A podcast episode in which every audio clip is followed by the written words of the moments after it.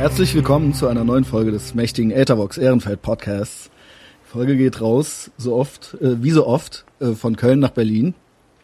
Ähm, vielen Dank fürs Einschalten, fürs Zuhören und fürs Weiterempfehlen. Es macht mir sehr viel Spaß. Ich habe heute einen äh, Gast, den ich vorher noch nie hatte, ähm, den ich, da muss ich mich erstmal bei der Hofbauer Julia bedanken. Äh, sie hat es nämlich vermittelt. Und zwar habe ich äh, hier den Journalisten Markus Steiger. Hallo. Ultra stolz. ähm, ich bin auch ein bisschen aufgeregt, ähm, weil, also ich hatte auch schon so einige Leute, die auch schon viele Publikationen hatten und so weiter, aber ich glaube, du bist so, so, so, äh, ich sag so, ich sag jetzt mal, wie soll man das sagen?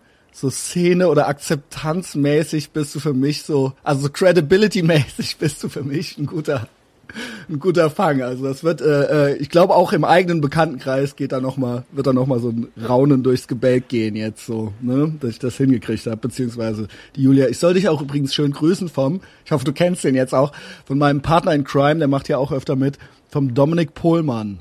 Ja, sehr, äh, okay. sehr schöne Grüße zurück, natürlich kenne ich ihn. Jetzt habe ich das beides gemacht, die Julia und den Dominik genannt. Hat das schon mal geklappt, ja. Du bist Journalist und äh, alle dürften ja auch irgendwie wissen, äh, was du so machst. Äh, ursprünglich ja eigentlich eher Musiktyp, ne? Aber jetzt wird's auch immer politischer irgendwie. Also klar, Bunker, Label und so weiter. Und das hörte dann irgendwann mal auf. Und dann würdest du dich schon selber jetzt eigentlich auch mehr oder weniger ausschließlich als Journalisten bezeichnen, oder? Ähm, ach, das ist so ein Gemischtwarenladen, was ich äh, äh betreibe. Mhm ich muss ähm, dazu sagen, dass äh, ich vor dem Label ja auch schon als Journalist gearbeitet habe. Vor dem Label war dann wann? Nein, das war Anfang der 90er Jahre. Da genau. habe ich, da hab ich versucht, äh, ähm, schon als Journalist zu arbeiten und habe ja auch äh, lange Jahre bei Radio Fritz versucht, da reinzukommen, was mir nie so richtig gelungen ist, leider. Ähm, sind tiefen Stachel der, der Enttäuschung. Ah, und dann aus der Enttäuschung raus, jetzt zeige ich es euch und dann die Rap-Geschichte?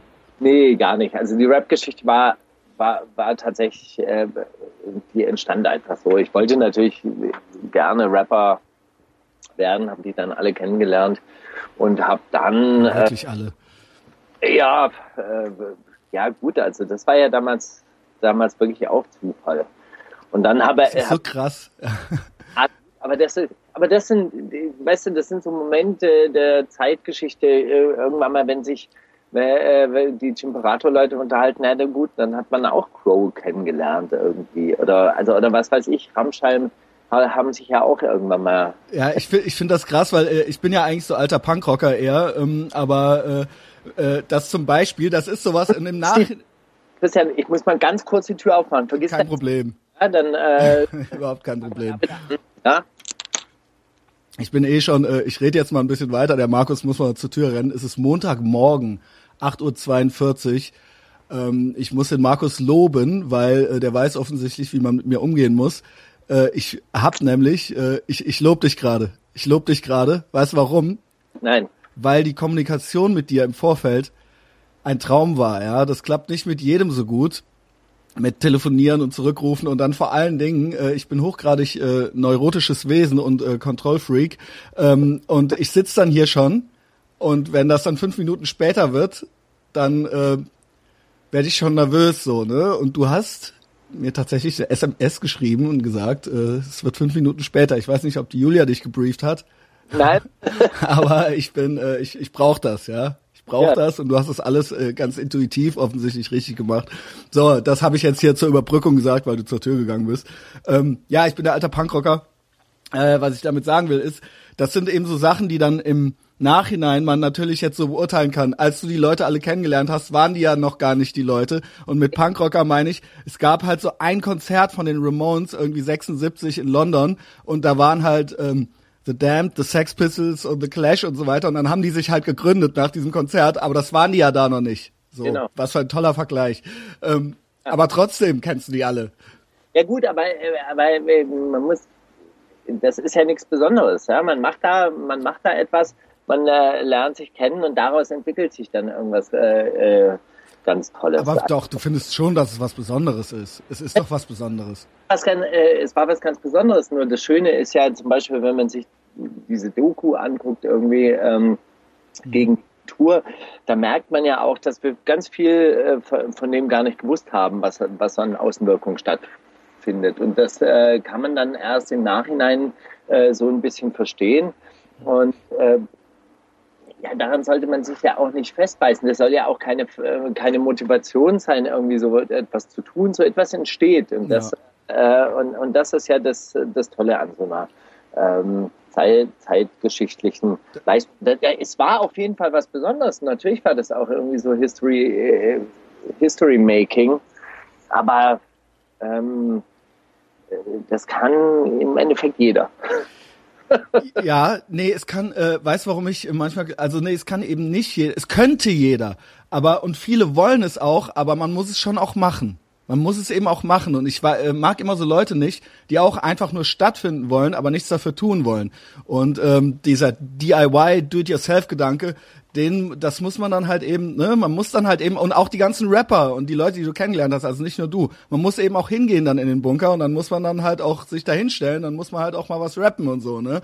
Und dann muss die Tapes natürlich auch machen. Genau, genau. Tape hat natürlich auch Monate gedauert, bis da das irgendwann mal, das, das kann man sich ja technisch heute gar nicht vorstellen, das waren ja DAT-Bänder und dann musste das auf irgendeinen Computer und von diesem Computer wieder auf ein DAT-Band überspielt werden. Das hat Monate gedauert, wirklich, da musste man ewig hingehen. Und DJ MK1, bitte kannst du das angleichen. Das war ja gar kein Mastering, sondern es war ja wirklich nur Lautstärke angleichen, damit das irgendwie so einigermaßen auf einem selben Niveau ist und so weiter. Aber ich habe eine schöne Geschichte für diese. Ja, ähm, bitte man muss es machen, weil äh, wir hatten damals Anfang der 90er Jahre haben wir so eine mobile Bar gemacht, ja, also ein Auto, einen alten Ford Transit gekauft, haben mhm. uns auf eine Baustelle gestellt, wo heute, was, äh, ich weiß gar nicht, was da ist, die Bundespressekonferenz äh, ist dort, also genau gegenüber vom Reichstag. Das war damals Reichstagsverhüllung, das war natürlich die geilste Kulisse überhaupt. Und dann ah, ja, ich erinnere mich. Von der Baustelle geklaut Strom von der Baustelle geklaut, haben da eine Bar aufgemacht, haben dann äh, äh, uns selbst eine Bar gezimmert und haben dort Getränke ja, ausgeschenkt und haben, ähm, haben dann da Soulplatten aufgelegt mit. Ach Mensch, das ist romantischer, das ist ja eine ultra romantische Geschichte fast schon. Genau, das ist eine ultra romantische Geschichte und da haben ganz viele Leute gesagt, naja, das ist ja nichts Besonderes, das wollte ich ja auch schon mal machen. Ja, das, genau. das kann ich nicht leiden, sowas. Ja, und das war genau das, wo ich immer gedacht habe, ja, wollte ich machen. ja. Die Idee ist jetzt nicht besonders. Also ich meine, die hatte man wahrscheinlich, jeder hatte die schon mal, aber du musst es halt machen. Genau. Du und musst es halt machen, so nenne ich die Folge. Also ähm, ja, es ist ja auch oft bei Kunst so, wo dann so Leute so kann ich auch, kann ich auch. Ja, okay. Ja, ja, dann, ja, aber jetzt nachmachen, wo der anderes es gemacht hat, das gilt nicht. Du musst halt. Das, ne? das also das, ich gebe dir insofern recht. Na klar, man muss es machen und ich kann die Leute auch nicht leiden, die mir immer, ähm, immer schreiben. Das hat natürlich jetzt auch abgenommen, aber die mir dann irgendwelche Demos schicken und so weiter, die dann gesagt haben, ja, unser Equipment ist äh, scheiße ja, und deshalb ist das, äh, die Musik noch nicht so fresh an und so weiter und so fort. Und da muss ich dann sagen, na ja, also gut, ich komme aus einer Zeit, da gab es vier Spuraufnahmen. Ja. Das war weit entfernt von den Aufnahmemöglichkeiten, die es heute gibt. Ja. Das musste man sich wirklich äh, da, damals so, so, so äh, zusammenstückeln, dass man überhaupt eine einigermaßen okay Aufnahme zustande bekommen hat. Und es war fresh. Und äh, äh, das hat nichts mit der Qualität zu tun, das hat nichts mit dem Equipment zu tun, was du zur Verfügung hast, sondern das ist wirklich nur das, was, ähm, was gemacht wird. Das ist wichtig. Also auch da, das muss ich bestätigen, auch wieder äh, die Brücke zum Punkrock schlagen. Wenn es halt ein guter Song ist, dann genau. ist es halt ein guter Song. Dann ist es halt egal, ob du den irgendeinem klar, man kann den dann noch besser machen und so weiter und dann hört man vielleicht die Stimme besser oder so. Aber genau. wenn der halt scheiße ist, dann nützt ja halt auch die geilste Aufnahme nichts. Dann ist es halt scheiße, ja. Und ähm, ja, ne, mach mal einen guten Song halt so. Ne, dann guck mal, mal weiter, ja. Geil, ich. Von nix eine Ahnung. Ähm, aber äh, okay, das war ja dann so ein bisschen so die Bunkerzeit. Du bist ja eigentlich einer von den, ey, hoffentlich sage ich jetzt nichts Falsches, einer von den Schwaben, die dann nach Berlin gekommen sind, ne? Wo dann immer, schimpfen die immer noch alle darüber. Ist das nicht langsam so ein bisschen Ja, das ist ein bisschen wie bei den äh, wie, wie, wie bei den Ausländerfeinden, die ja dann auch ja, das ist Rassismus, ne? In Quoten Ali haben, äh, den sie dann, ey, ey Ahmed, nix gegen dich, aber die Türken an sich und bei mir ist es dann genauso. Hey, I have a black friend. Okay, aber die anderen Schwaben, ich, ja, also äh, ich, ich, aber du bist eigentlich einer von denen. Anfang der 90er kamst du schon nach Berlin, ne? 91 oder? war das aber nicht so populär mehr nach Berlin zu gehen. Es war Ende der 80er Jahre äh, ganz populär nach, nach Berlin zu gehen als Schwabe, mhm. also Hausbesetzerszene. Ah, okay. Da gab's schon. In Jahre war es ganz, ganz angesagt, nach Hamburg zu gehen. Ah, also du hast es quasi gemacht, als es gerade uncool war, bevor es wieder cool wurde. Genau. Verstehe. Ja, also und dann aber eigentlich immer schon journalistische Ambitionen gehabt und jetzt bist du äh, und Bunker war dann auch irgendwann vorbei und ähm, also ich wenn dir das jetzt zu schnell geht, dann äh, kannst du mir das sagen, weil wir überspringen das jetzt irgendwie einfach, ähm, weil äh, ich eigentlich so zu deinem Jetzt so ein bisschen kommen will. Äh, ja. Übrigens hast du äh, gesagt so, du hättest doch, äh, erst meinte ich so, du hast nicht so viel Zeit, das fand ich ganz interessant ähm, weil du hättest so viel um die Ohren, erfuhr ich, und dann meinst du, nee, nee, das stimmt gar nicht. Äh, du bist nämlich eigentlich von Beruf, da, da, erzähl, was hast du mir da gesagt? Auf dem Dach kletterst du normalerweise rum. Ja. Was, also was nochmal, das war gerade. Industriekletterer heißt das. Industriekletterer, und das ist bei dem Wetter nicht so geil. Warum ja, steht das auf Wikipedia nicht? Ja, da steht ja alles Mögliche, nur nicht, dass du Industriekletterer bist. Gibt's da noch was Witziges zu? Naja. Breaking News hier. Nein, das ist halt das ist keine, keine Breaking News. Das, das wissen Leute schon länger. Nee, das, äh, das Problem ist, dass ich mit der Art von Journalismus, die ich so mache, nicht ausreichend Geld verdiene Verstehe. und das auch im, im Journalismus nicht mehr so einfach ist, so viel Geld zu verdienen, mhm. Dass ich davon ähm, den Lebensunterhalt für eine Familie bestreiten kann. Also ich bin ja ein äh, über 40-jähriger Mann der, der eine äh, Familie zu ernähren hat. Ich bin ja kein Mitzwanziger, der irgendwie alleine alleine lebt und, äh, und dann von diesen 1300, die man mit Journalismus irgendwie okay. äh, verdienen kann, da über die Runden kommt. Ich, ich dachte echt, dass du so eine prominente Figur bist. Also jetzt nicht im Sinne von, also, aber dass für dich eigentlich immer was geht. Also wenn du dich eben entsprechend bewegen würdest, dass du eigentlich immer was finden könntest. Ja, aber das ist, äh, das ist ähm, äh, die Frage, wie möchte man sich bewegen. Okay. Ja, und äh, mir ist es eigentlich schon sehr wichtig, dass ich die Dinge mache, die mir Spaß machen. Mhm. Und dass ich da auch eine gewisse Unabhängigkeit habe. Mhm. Und ähm, unabhängig bedeutet in diesem System halt, dass man äh, nicht ähm, finanziell. Abhängig ist. Und das, äh, das ist mir relativ wichtig. Also ich war jetzt zum Beispiel ähm, neulich in, in Syrien, also in. Ach, du warst da, wie krass. Ja, in Nordsyrien, in, in ähm, kurdischen Bereich. Hast du da schon drüber geschrieben oder was? Oder? Ja, habe ich nicht so. Äh, nee, nee, da okay, bin ich. Okay, nee, dann erzähl, erzähl, erzähl. Aufarbeitung. Und irgendwo hat es mich natürlich am Ende angekotzt, so dass ich ich so diese Reise gemacht habe und danach so quasi auf dem Bau stehen muss, um mir diese Reise zu finanzieren. Allerdings habe ich mich auch für Dinge interessiert, in, äh, in diesem Rojava, ähm, die, die man nicht so wahnsinnig gut verkaufen kann. Also ich weiß nicht, ob du überhaupt weißt, da, da äh, gibt es einen, einen äh, Ableger der PKK, die haben dort äh, okay. Na, im Jahr 2011. Also wenn du, äh, darf ich ganz kurz, wenn du willst, kannst du ganz von vorne erzählen. Warum ja. hast du überhaupt dir überlegt und was, mach ruhig, ja? Also ich, versuche das äh, relativ kurz zu machen. Okay. Es gibt ein, ein, ein, Gebiet, das nennt sich Rojava, das ist äh, das äh, kurdische Gebiet in Nordsyrien. Und dort hat im Jahr 2011 auch so etwas wie eine Revolution stattgefunden. Und dort hat die äh, PID oder die Einheiten der YPG und der YPG, das sind die Fraueneinheiten, haben dort so quasi die Macht übernommen. Ja? Mhm. Und ähm, ähm, die versuchen dort eine richtig basisdemokratische Gesellschaft aufzubauen mit ganz mhm. vielen Frauenstrukturen. Ja, da gibt es also Dorfräte und gleichzeitig gibt es aber immer auch noch den Frauenrat im Dorf. Und wenn der Dorfrat irgendwas beschließt und der Frauenrat ist dagegen, dann hat der Frauenrat okay. auch absolute Veto und dann muss das neu diskutiert werden. Und das, das geht hoch bis eben auf diese kantonale Ebene. Die haben ihre Verwaltungsbezirke halt in Kantone eingeteilt und so. Das ist äh, relativ interessant. Wie viele Leute sind das ungefähr, dass man sich das vorstellen kann vom Organisationsprinzip her?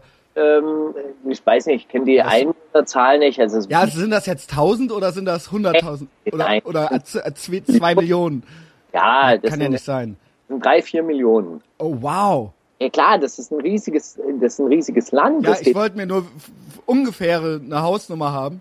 600 Kilometer lang, dieses Stück, was sie, was sie äh, unter ihrer Kontrolle haben und 100, 100 bis 200 Kilometer breit. Also da wohnen okay, schon. Okay, ich habe jetzt ganz naiv gefragt. Ich habe gar, gar keine Vorstellung davon.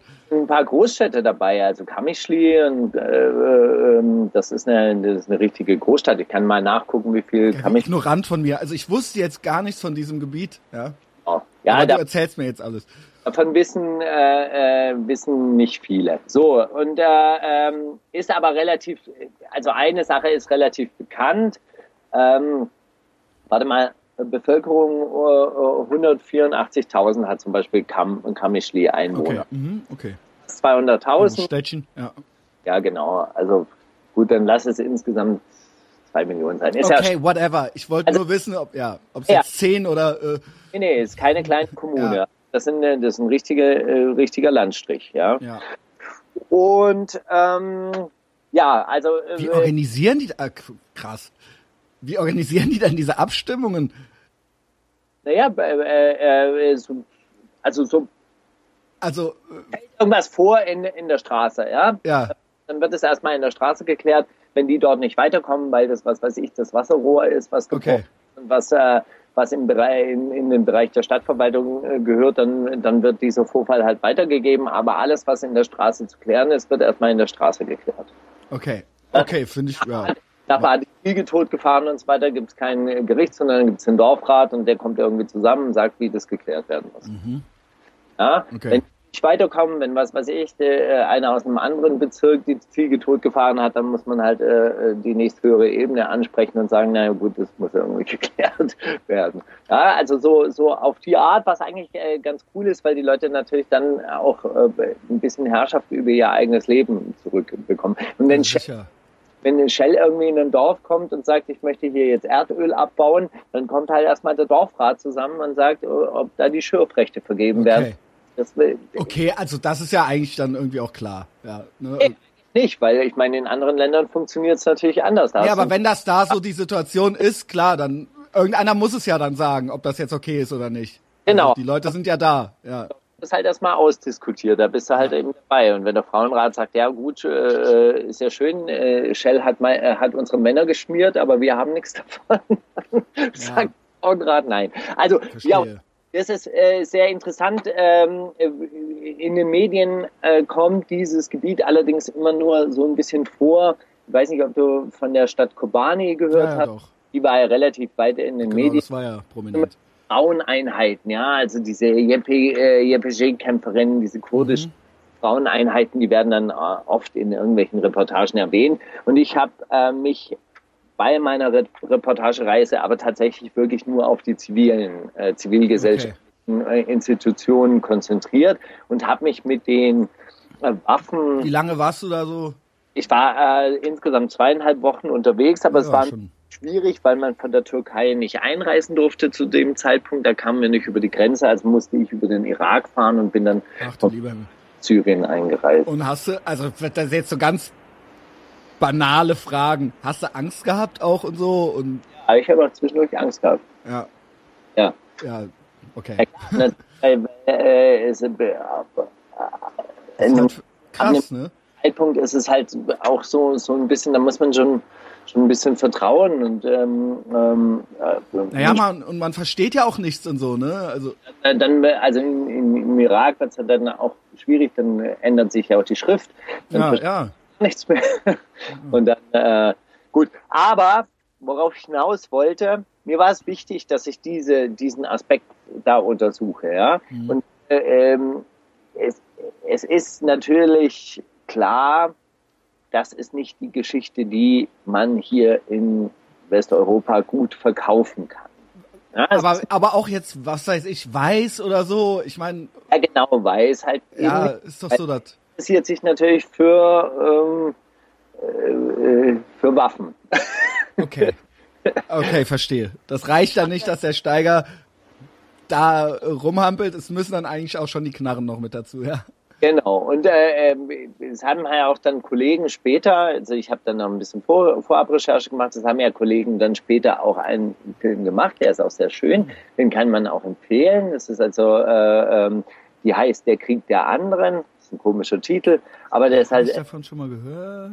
Der Krieg der anderen, das ist eine Weißreportage, die jetzt... Ich glaube ja. Ne? Vor 14 Tagen online gegangen ist. Die ist wirklich sehr, sehr gut ge äh, gemacht. Die ist, die ist auch okay Bilder, äh, ähm, to tolle Interviews und so. Aber es war natürlich, haben sie sich da auf die Waffengänge äh, okay. konzentriert. Und klar, ich, ich komme dann zurück und muss mir diese Reise, diesen Verdienstausfall, ich habe ja in der Zeit auch nichts verdient, so quasi, ja. dann diesen Verdienstausfall halt in, eben auf der äh, Baustelle zurückarbeiten müssen und habe mich dann schon auch ein bisschen geärgert, dann so, ach scheiße, ich hm. muss äh, ähm, hier ackern gehen, damit ich sowas machen kann. Aber wie gesagt, es ist mir halt wichtig, dass ich genau das machen kann und mich nicht an irgendwas genau. äh, äh, anpassen muss. Ähm, aber das ist ja irgendwie geil, eben, äh, ich wiederhole jetzt im Prinzip, was du gesagt hast gerade, dass du es trotzdem machen kannst, wenn du es halt unbedingt machen willst, so, ne? Genau. Okay, kannst du jetzt vielleicht gerade jetzt in dieser Sekunde nicht viel davon kaufen, aber es ist ja trotzdem irgendwie schön, das zu wissen, dass man, wenn man jetzt unbedingt möchte, dann macht man das halt, ja. Und dann ja. unter Umständen kann das ja, kann ja dann doch was dabei rauskommen, ja. Das, äh, ah, also natürlich, da hast du natürlich schon recht. Es geht natürlich auch was für mich. Mhm. Ich, einen gewissen ich fand das, ich fand den Job so interessant, äh, Industriekletterer. Ich, ne, das hatte, hatte also ich meine, ich möchte das ja auch nicht wissen, weißt du, auf der anderen Seite, und das ist ja, äh, das ist ja auch nicht, ähm, nicht unerheblich. Ähm, ich lerne dadurch auch ganz verschiedene Arbeitswelten kennen. Ja, also wir sind ja teilweise im privaten Sektor sind wir, äh, äh, äh finden wir Arbeit, also was weiß ich, Dachrinnenreinigung, Fensterreinigung, mhm. aber das ist ja auch wirklich in Industrieanlagen, in Industriebetrieben, wo wir irgendwas installieren müssen oder putzen müssen oder sonst irgendwas. Und dadurch lernt man ja auch ganz viele verschiedene Leute und ganz viele verschiedene Arbeitswelten kennen. Und das ist ja schon gar nicht so schlecht. Ich weiß ja nicht, du, äh, ob du dich halt ausschließlich in so einer Medienwelt. Ja, geht so. Ich, also ich habe wirklich vom Türsteher bis zum Stadtführer hier in Köln äh, eigentlich alles gemacht, ja. Aber auch, um mir eine gewisse Freiheit immer zu. Und ich mache jetzt auch Podcasts, dafür gibt's auch nichts. Du kriegst auch leider keine Gage, das schenke ich den Leuten umsonst. Ähm, aber es gibt natürlich auch Sachen, die muss ich machen, um richtiges Geld zu verdienen und so. Und das ist halt eben so, ja das ist ja gar nicht so schlecht. Weißt du, und studiert habe ich auch noch mal spät und so ist es halt, ja. Und aber, aber irgendwie kann man sein Leben ja schon weitestgehend äh, dann selber bestimmen, ja. Ja. Ja, es gibt natürlich Parameter, in denen man sich bewegen muss, das weiß ich, aber irgendwie konnte ich, ich habe auch keine Kinder, muss ich sagen. Ich habe keine Kinder und ich fahre keinen Porsche. Das heißt, also mit anderen Worten, ich habe keine Schulden, ja. Ich kann eigentlich machen, was ich will, ja. Ich muss mich nur um mich kümmern. Hm? Ja. Ich hatte ein Label und ich habe Schulden, aber egal. Mann, ey, warum? Aber du, das, du hast eigentlich, ärgerst du dich über manche Entscheidungen? Äh, weil da, man denkt, wenn man diese Namen alle, weil, also ohne Scheiß, wenn jetzt Leute zuhören, die jetzt nicht wissen, was Royal Bunker für ein Label war oder wer Markus Stärger ist, dann googelt's halt einfach mal. Äh, da sind bestimmt Namen dabei. Also ich, selbst meine Mutter kennt halt die Namen dieser Leute, die da irgendwie mit involviert waren. Und da denkt man doch schon so irgendwie, da hätte es bestimmt Entscheidungen geben können, die dir zu Geld verholfen hätten, oder? Äh, ärgert man sich da, oder? Ja, äh, nee, warum? Also nein, warum? Wenn man mehr gewusst hätte, hätte man sich vielleicht anders entschieden. Aber ja, da man hätte, hätte, ne? das, nur das gewusst hat, was man hat, gewusst hat, hat man sich halt eben so entschieden. Und es war natürlich äh, auch immer so eine ähm, so eine Entscheidung, dass es mir nicht so wichtig war. Ich habe da nicht das Augenmerk drauf. Dir glaube ich das sogar. Aufgelegt. naja. Ja, doch, du bist ja auch so, ich meine, man kriegt ja mit, wie du so drauf bist und so, und äh, das ist dir ja auch immer wichtig, das zu sagen, und ich kauf dir das auch vollkommen ab, ja, dass das nicht so wichtig war, ja. Aber jetzt ist es dann doch, weil du sagst, ja, ich hatte ein Label und ich habe Schulden, dass man dann doch vielleicht im Nachhinein, ich will dir ja jetzt auch nichts einreden, aber dass man sich denkt so, ach, man hätte dann vielleicht eine andere Entscheidung da und da treffen sollen oder sowas. Ich weiß es nicht. Vielleicht ist es auch zu offensichtlich. Auch. Haben ja auch äh, wahrscheinlich einen psychologischen Grund, warum man so etwas macht. Also ähm, ich, äh, das, das, ist jetzt so ein bisschen küchenpsychologisch. Äh, äh mein Lieblingsgenre. Okay, also dann, äh, okay, warum macht man sich Dinge manchmal absichtlich schwer? Also man will das. Self-Handicapping ja. nennt sich das in der Psychologie. Genau. Und, äh, und wahrscheinlich habe ich das auch auf eine äh, gewisse Art und Weise. Und, ähm, und, und zelebriere das wahrscheinlich auch ein bisschen und äh, habe dadurch vielleicht, weißt du, äh, also jetzt beziehe dadurch auch eine gewisse Art von Credibility daraus. Ja. Mhm. Was aber auf der anderen Seite ja auch wieder den, den Charakter oder die Realness dann ausmacht oder so. Ich, ich kann es ja nicht sagen. Ich weiß nur, äh, äh, es gibt jetzt nichts, was ich im, im Nachhinein bereue. Das, das finde ich doof. Man hätte bestimmt einige Sachen anders machen können. Es gibt eine Sache, ähm, die, die finde ich nach wie vor schade. Ich habe es halt alleine gemacht und nie irgendwie so einen, einen Partner, eine Partnerin gefunden, die halt äh, das ah, auf die Das ist interessant mitmachen möchte, weil ich glaube, dann wären einige Sachen anders gelaufen. Weißt du, wenn halt irgendjemand halt auch mal gesagt hätte, ja, Markus eine gute Idee, aber können wir uns leider nicht leisten, dann wäre auch einiges wahrscheinlich anders, äh, anders gelaufen. Hm, ich, ich habe immer, ich hätte mir das immer ein bisschen gewünscht, aber ich glaube, ich bin von der Persönlichkeitsstruktur her auch nicht äh, einfach als Geschäftspartner aushaltbar. Also da muss man schon auch, glaube ich, ziemlich robust sein, um mit mir äh, okay. um mit mir zurechtzukommen. Ähm, wobei ich glaube nicht, wobei ich glaube ich, ich bin nicht so autoritär, aber es lassen sich sehr viele Leute von, von mir und meiner Art und meiner Impulsivität einschüchtern. Ähm, und es ist das so? Aber du bist doch so ein, äh, du bist doch schon so ein korrekter halt, äh, ich weiß nicht, ist das ein Schimpfwort? Also gut, ich bin aggressiv, also so, so ich wirke mal aggressiv, also so, so das ist glaube ich schon äh, für, für Leute, die, also ich, ich weiß es, dass manche Rapper halt einfach wirklich auch so, so nicht gerne mit mir diskutiert haben, weil sie sich von Aber mir gefühlt haben. Wird, wird nicht vielen Rappern eher so eine Aggressivität und so weiter unterstellt. Ich meine, bei dir könnte man jetzt sagen, äh, oder erzähl, Entschuldigung. Wie viele Rapper können sich denn streiten? Wie viele Leute halten ja. wirklich tief aus? Das sind doch echt die wenigsten. Das ist doch, das ist doch die Katastrophe in diesem Rap-Game. Wir haben alle eine große Fresse, aber wenn man sie dann irgendwann mal so ein bisschen anmacht, dann äh, äh Das ist ein Thema. Zu diskutieren. Das ist ein Thema. Also ähm, da wollte ich irgendwie auch noch äh, äh, drauf hinaus.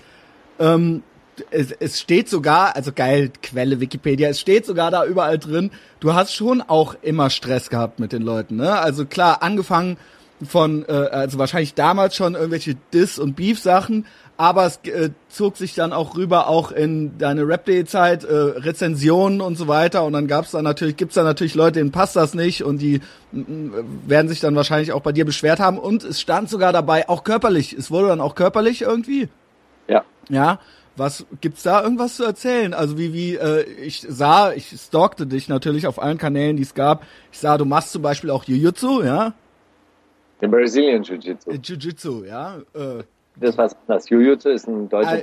Äh, Brazilian, das ist äh, Gracie, ja, die Gracie-Familie. Ist Judo, eigentlich mehr oder weniger Judo. Also muss äh, äh, machst du schon immer oder ähm, war das dann eine Reaktion darauf, sozusagen so, ey, okay, wenn mir jetzt nochmal einer aufs Maul hauen will, also äh, ja, die, die Kampfsport-Sache war irgendwann mal, glaube ich, auch eine, eine Verarbeitung der eigenen ähm, Gewalterlebnisse, die ich, die ich so hatte. Die in dem Rahmen stattfanden, oder? Nein, nein, nein. Also die viel, viel früher stattfanden, okay. die in, in Kindheit stattgefunden haben. So. Ähm, ich glaube, das ist ganz, äh, das war, äh, ja, das habe ich mir dann so rausgesucht, um um festzustellen, dass man Gewalt nicht nur als Opfer erleben. Mhm. Ja, also Gewalt, Schlägereien sind ähm, eine Art von Kommunikation, die man ja auch erlernen kann. Mhm. Also die Signale erlernen, du kannst, du kannst ja sicher dann im Umgang mit, mit den Kommunikationsmitteln werden und dann ist so eine, ähm, dann ist so eine, äh, Schlägerei oder, oder eine Gewalterfahrung jetzt auch nicht so wahnsinnig traumatisierend, ja. ja? Wenn man das trainiert, ja? ja. Weiß, okay, man kann einen auf die Fresse bekommen und es, man hält es aus, man, man geht ja. ganz kaputt. Und ich glaube, das ist zum Beispiel für, für Leute, die jetzt sich damit nicht auseinandersetzen, glaube ich, sehr schockierend, dass wenn ähm, äh, wenn sie einen Schlag abbekommen, dann denken sie, oh Gott, äh, da, da bricht jetzt alle, alle Zivilisation zusammen.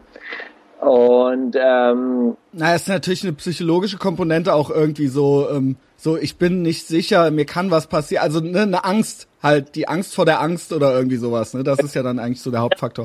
Das kann man ja ein bisschen trainieren. Also diesen Umgang mit dieser Angst, mit dieser Herausforderung, das kann man ja äh, trainieren. Und das äh, was dann da passiert ist, ähm, auf das äh, ist ja lang und weit ja auch äh, irgendwo beschrieben worden. Da will ich jetzt auch nicht weiter okay. drauf.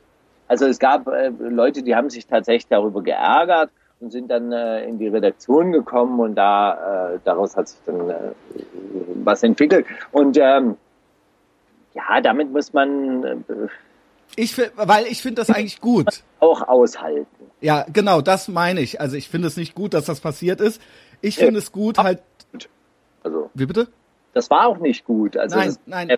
Ein Versuch von Einflussnahme, der einfach auch nicht, äh, nicht cool ist. Nein, natürlich nicht. Ich finde es halt, was ich gut finde, ist, ähm, dass du trotzdem das alles machst und trotzdem dir den Mund nicht verbietest. Es klingt banal, aber dass du eben trotzdem dann so dein Ding noch weitermachst. Ich will auf eine ganz bestimmte Person hinaus. Äh, ich äh, krieg nämlich immer mit, zum Beispiel, und du hast auch einen Blogpost über ihn geschrieben, beim Jan Böhmermann, ja. Mhm. Äh, äh ich weiß nicht, äh, ob du da überhaupt Lust hast, drüber zu reden, aber ähm, ich äh, gehe ganz gezielt auf deinen Blogpost auch ein. Bei dem habe ich immer das Gefühl, und da bin ich mit dir, diesen Blogpost unterschreibe ich auch so, ähm, dass der äh, eben da ganz anders ist. Weißt du, der macht halt immer das Maul auf und äh, lehnt sich total weit aus dem Fenster und will halt eben als total edgy wahrgenommen werden und hat aber eigentlich nur Schiss, ja, und kriegt dann irgendwie es trotz doch mit der Angst und ist halt eigentlich eine Pussy halt so, ja. Das ist auch kein Problem, eine Pussy zu sein. Das finde ich überhaupt nicht schlimm, ja. Aber dann mach halt nicht auf cool, so, weißt du, und leg dich mit allen an der Punkt ist, du schriebst halt konkret ähm, zu der Sache, dass irgendwie Flair schrieb oder meinte, glaube ich, ähm, dass er ihm auf die Fresse hauen will oder sowas. Ja. Und da war ich von dir ein bisschen verwundert an der Stelle, weil du schriebst, ja, dann soll er doch die Polizei rufen oder eine Anzeige erstatten oder sowas. Genau. Und das also ich würde jetzt zum Beispiel, da sträubt sich in mir alles, die Polizei zu rufen oder, oder eine Anzeige, ne? Also ich bin da, das ist jetzt nicht so mein, wir Ach, sind doch Straßenjungs, so, weißt du? Also ich meine, das würde man doch nicht machen. Also klar, der Böhmermann würde das machen. Er hatte auch seinen scheiß Polizisten so ein Lied gemacht irgendwie. Und ähm, da meinte Flair zum Beispiel auch, ich höre gleich auf zu reden, äh, das fand ich eigentlich eine sehr geile Beobachtung von ihm, dass das ja eigentlich, unabhängig davon, dass es gut gemacht ist, ja gar nicht witzig ist, weil er ja genauso ist, weil es ja genauso ist, weil der würde ja die Bullen rufen. Also es ist ja überhaupt nicht ironisch. Und das fand ich eine ganz gute Beobachtung. Aber dass du ihm auch noch rätst, auch die Bullen zu rufen oder beziehungsweise Anzeige zu erstatten, das hat mich gewundert. Ich dachte, du bist einer, der dann sagt, so ja, dann red doch mit dem oder ähm, oh. Warum? Ich meine, Jan Böhmermann kämpft doch gar nicht in der Liga von, äh, von Flair. Flair bedroht ihn. Dann würde ich, äh, würde ich an Jan Böhmermann Stelle, wenn ich auch schon diesen Song gemacht hätte, dann würde ich, äh, dann würde ich doch die Bullen rufen. Ich meine, das ist ja dann, äh, aber der sich nicht mal das traut er sich. Und das ist ja das Schlimme. Aber ich kenne Jan Böhmermann ja gar nicht. Ich äh, äh, bin ja nicht in seine Sendung gegangen. Ich habe ja. Ähm, weil du äh, nicht durftest. Nein, weil ich nicht wollte. Nein. Ach nee, jetzt ernsthaft? Nein. Spaß, natürlich Erzähl nicht. Erzähl mal, was los war. Du hast das geschrieben? Nein, die beiden, genau. Und ich war eigentlich eingeladen für die Fernsehsendung. Ja. Und dann warst du ausgeladen. Genau. Und dann hast du nochmal geschrieben. Ähm, es gab äh, äh, im Hintergrund sogar Vermittlungsversuche von Olli Schulz, der äh, mich in die Radiosendung äh, um, äh, bringen wollte, um dieses Thema auszudiskutieren. Ja. Und äh, das äh, wollte der äh, Jan auch nicht. Das meine ich. Das meine ich mit Pussy-mäßig dann oder so, weißt du? Also ich meine, wo wäre da jetzt das Problem gewesen? Ich verstehe das nicht. Der Jan ist halt eigentlich gar nicht so witzig wie. Äh, das denkt. ist es. Das ist es halt, ey. Und Scheiß. Ähm, das, das, das, äh, wie, kann man so krass unentspannt sein? Ja, aber halt so, oh Mann, keine Ahnung, ich weiß gar nicht, was ich jetzt hier sagen soll. Ich habe mich, ich, ich fand deinen Beitrag gut, ja, und ich finde das. Wo ist er bei ZDF oder so? Ja. Passt doch. Ja. nee, es ist aber, ne, einerseits halt den edgy Typen zu machen, der halt immer auch äh, so total auf eine total keck keck intellektuelle Weise den Finger in die Wunde legt, sich dann aber am Ende nichts traut, ich äh, äh, dann doch vor allem, also nicht nur von einem Flair, sondern auch vor dir einen Rückzieher macht. Also im Prinzip sich nie an irgendjemanden rantraut, so, aber immer halt allen auf die Eier geht, so, weißt du? Und das ist halt. Exakt, das ist ja das, was, hier, was ich meine. Streiten muss man schon aushalten können. Genau, so, so. dann mach doch. Ja, aber, aber also, das ist doch, ist doch lustig. So, ja. gut. Also man, äh, man trifft sich ja dann äh, irgendwann ja doch. Ja, und das ist ja das, wovor er so eine Angst hat, glaube ich. Warum er, da, warum er mit Bodyguard durch die Gegend läuft, weil er halt Angst hat, dann doch irgendwann mal den Flair zu sehen, so, weißt du? Und dann schubst der Flair ihn und dann fällt er auf den Arsch, so, weißt du? Und dann ist es halt peinlich für ihn. Ja. Ja, aber, oder auch nicht. Also ich glaube ich glaub nicht, dass der Flair den jetzt krankenhausreif zusammenstiefelt, so, ja? Der gibt ihm wahrscheinlich auch das, äh, das braucht, äh, braucht sich äh, Jan Böhmermann ja nicht gefallen lassen. Das ist ja, ist nee, aber du wolltest ja, ich meine, keine aber, Ahnung. Guck mal, ich meine, äh, äh, der hat eine gute Redaktion, glaube ich. Und der, die schreiben ganz gute Witze für ihn. Also ich fand's krass, der hatte ja die Sendung mit der Charlotte Roach. Da konnte er so ein bisschen glänzen, weil sie ja äh, noch unsympathischer war. Ähm, aber jetzt kommt das irgendwie so raus, neben dem Olli Schulz. Ne? Also, was wirklich ein bisschen äh, verrückt ist, ist, dass, der, dass die halt echt äh, äh, teilweise die äh, coolen Antworten ihrer Studiogäste rausschneiden. Das ist ja richtig krass. Was sind denn das für Geschichten? Das hat Oliver Pollack erzählt. Das ist, das ist wirklich ganz interessant eigentlich, weil ähm, Oliver Pollack war mit seinem Manager unterwegs. Auf Den mag ich auch. Ich, ke ich, ich kenne ihn nicht, aber das, was ich so von ihm mitkriegt, mag ich. Ja, ja vom Oliver Pollack. Okay, also Oliver Pollack äh, ist, war mit seinem Manager irgendwo unterwegs und trifft dann äh, äh, Jan Böhmermann und ähm, ähm, man merkt, okay, ja, äh, ver verstehen sich nicht so gut, aber Oliver Pollack ist bei Böhmermann eingeladen in der Sendung. Und dann haut, und das ist ja die Spezialität von, von Jan Böhmermann, dass er, dass er sich irgendwie krass vorbereitet auf seine Gäste und dann irgendwelche so, so Gemeinheiten loslässt, die, die dann halt eben auch vorbereitet kommen und äh, dann sagt Jan Böhmermann zu Oliver Pollack, ähm, sag mal, wir haben uns ja neulich auf diesem Pressefest getroffen und so weiter, da warst du ja mit dem richtigen Arschloch unterwegs. Und das war ja okay. schon Totalangriff und darauf sagt Oliver Pollack, ja, aber die Frau, mit der du dabei warst, die war auch ziemlich hässlich. Geil! Oh Mann! Der Witz von Oliver Pollack ist aber rausgeschnitten gewesen. Das ist nicht cool. Das ist nicht cool. Das ist ja wie bei einem Battle Rap dann am Ende, weißt du? Genau, du schneidest die Punchline. Ja, toll, okay.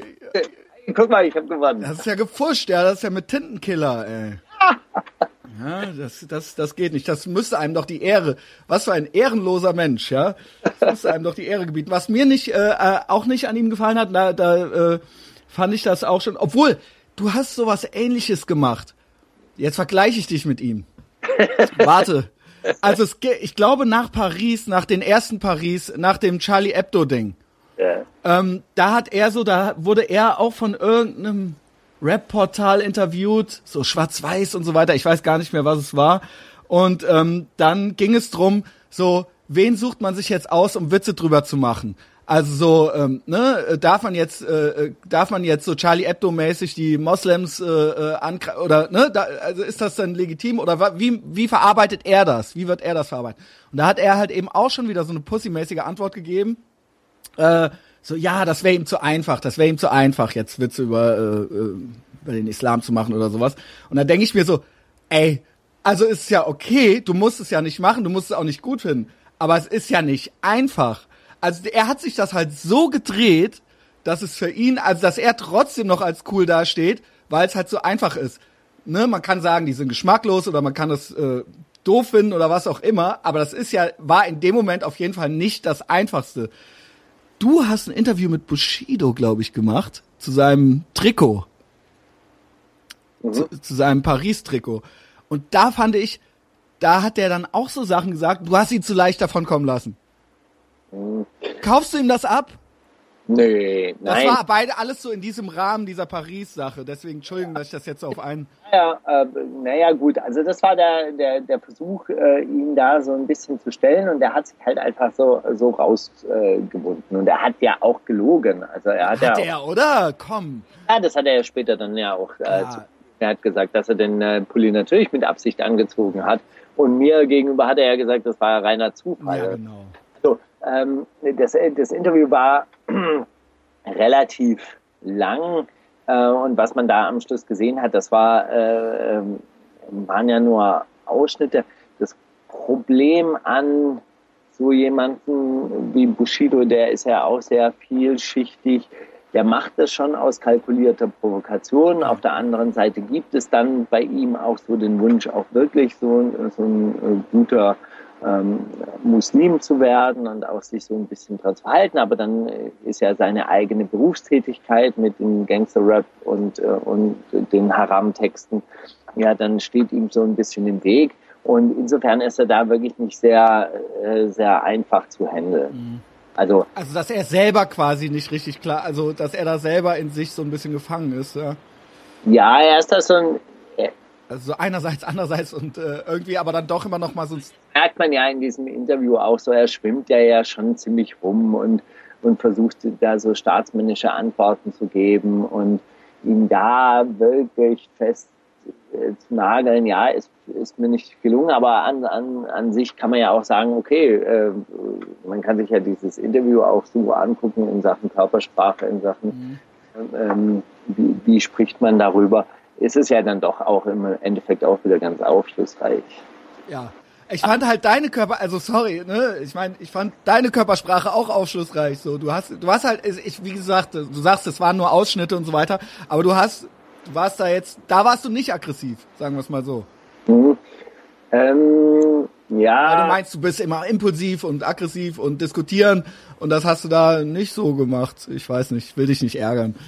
Nee, ja, ist ja eine, eine, legitime Kritik, ja. Also es fällt mir natürlich auch äh, schwer. Mit, äh, Ihr kennt euch ja eigentlich schon, ne? Mit Bushido, also diese Art von, äh, es ist generell schwer, äh, konfrontative äh, Interviews zu machen. Und ich finde die meisten meiner Interviews auch gar nicht so konfrontativ, wie ähm, wie immer behauptet wird. Es gibt zum Beispiel ein anderes von 16 Bars, da mhm. treffe treff ich ja dann auch nochmal auf Bushido und Shindy. Mhm. Hm. Da sagen die Leute, da, da, da kommt mehr rüber. Aber ich kann das selber nicht so, so beurteilen. Es ist ja auch so, Bushido kommt ja sofort an und sagt, ach, äh, Markus, das ist schön, dass wir beide jetzt ein Interview machen und das ist, es so ist schon charmant dann, ja? genau, und dann äh, äh, wickelt er einen immer ein und ich habe ihm auch mal schon gesagt, so, ey, das ist äh, äh, absolut kontraproduktiv, kann man ja überhaupt keine Interviews mehr machen, wenn das alles nur nett ist, alles nur nett. Ja. Na, man muss jetzt auch nicht extra die Leute dumm anmachen, ja. Das Blöde an, äh, an Bushido ist, es gibt so viel Kritik, die an ihn herangetragen wird. Mhm. Ich falsch finde und aus den falschen Gründen. Es gibt Zum genug. Beispiel? Ähm, das, was, was, äh, was halt so die bürgerlichen Medien immer über ihn schreiben, er ist ein Proll, er ist, macht keine Kunst, das ist primitive Scheiße, das ist äh, äh ja, okay. oder er ist, er ist für die Verdorbenheit unserer Kinder zuständig und so weiter und so fort. Das sind alles so Sachen, die ich halt ablehne. Das stimmt halt nicht. Ich meine, mhm. Typ ist ein äh, Sexist, aber warum ist er ein Sexist? Naja, wo nimmt er denn seine sexistischen Sprüche und sein sexistisches Weltbild her? Das ist ja jetzt nicht, weil er eine, äh, äh, äh, zufälligerweise einen tunesischen Vater hatte und bei einer deutschen Mutter aufgewachsen ist, sondern dieser Sexismus existiert ja in dieser Gesellschaft. Und wenn du auf der Baustelle bist, dann weiterhin hörst du diese Sprüche ja nicht in Reihenform, sondern dann, dann äh, erlebst du das ja, äh, ja als, als elementaren Bestandteil unserer Gesellschaft. Und ich meine, Bushido ist jemand, der bringt es zum Ausdruck und das kann man kritisieren. Das muss man auch, äh, das muss man natürlich auch kritisieren. Aber er ist natürlich nicht. Muss man nicht? Für. Ja. Doch, finde schon, dass man das kritisieren muss. Natürlich muss man da sein, sein Frauenbild äh, kritisieren. Und wenn jemand sagt, ich äh, schlage auf Frauen, dann ist es nicht besonders lustig, besonders wenn er von einer, äh, äh von einer äh, äh, oder in einem Haushalt aufgewachsen ist, in dem seine Mutter tatsächlich Gewalterfahrungen erlebt hat. Naja, so ist es ja immer, ne?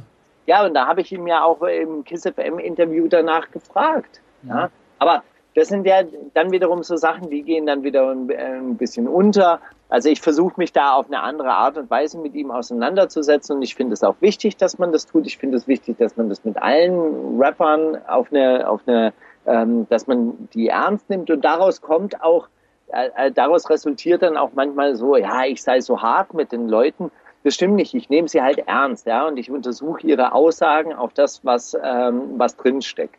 Ich mache Ihnen auch keinen Vorwurf. Das ist ja der Unterschied ähm, zur, zur Bundesprüfstelle für jugendgefährdende Medien, die ja dann immer nur einen Vorwurf machen und sagen, ihr seid schuld, dass, äh, dass äh, die Jugend so verroht. Das sehe ich ja komplett anders. Ja, also, dass die Jugend verroht, das liegt daran, dass die äh, gesellschaftlichen Verhältnisse einfach immer härter werden und dass sehr viele Leute, wirklich sehr, sehr, sehr, sehr, sehr, sehr viele Leute unter einer Art von Perspektivlosigkeit leiden, äh, äh die sie halt einfach wirklich ähm, äh, nicht mehr loslässt. Und das stimmt halt einfach auch nicht. Wenn das ist eine Lüge des Kapitalismus, jeder kann es schaffen, jeder ist seines Glückes Schmied, das ist halt einfach ein Irrtum. Oh fuck, jetzt sind wir da. Jetzt sind wir da, ja. nee, ja, können wir gerne machen. Das wird ja im Rap ganz oft zum Ausdruck gebracht. Also die, die, diese der Wunsch nach Beschreibung, nein, diese Zustandsbeschreibung der eigenen Ohnmächtigkeit, ja, der, der eigenen Perspektivlosigkeit, das wird ganz oft im Rap zum Ausdruck gebracht. Die Lösung, die im Rap natürlich dann immer angeboten wird, ist, sei ein Mann, schau nach oben, glaube an Gott und äh, äh, dann wirst du der Gewinner. Das ist natürlich Oder auch... Hasseln halt, ja. Genau, Hustle. Hustle and Flow. Genau, und das, äh, das wird ja dann im Rap immer so als, äh, als Ausweg angeboten, was natürlich auch wiederum der, dem, der Erzählstrategie dieser Gesellschaft entspricht. Ja, dass halt irgendjemand das von ganz unten nach ganz oben geschafft hat. Ja.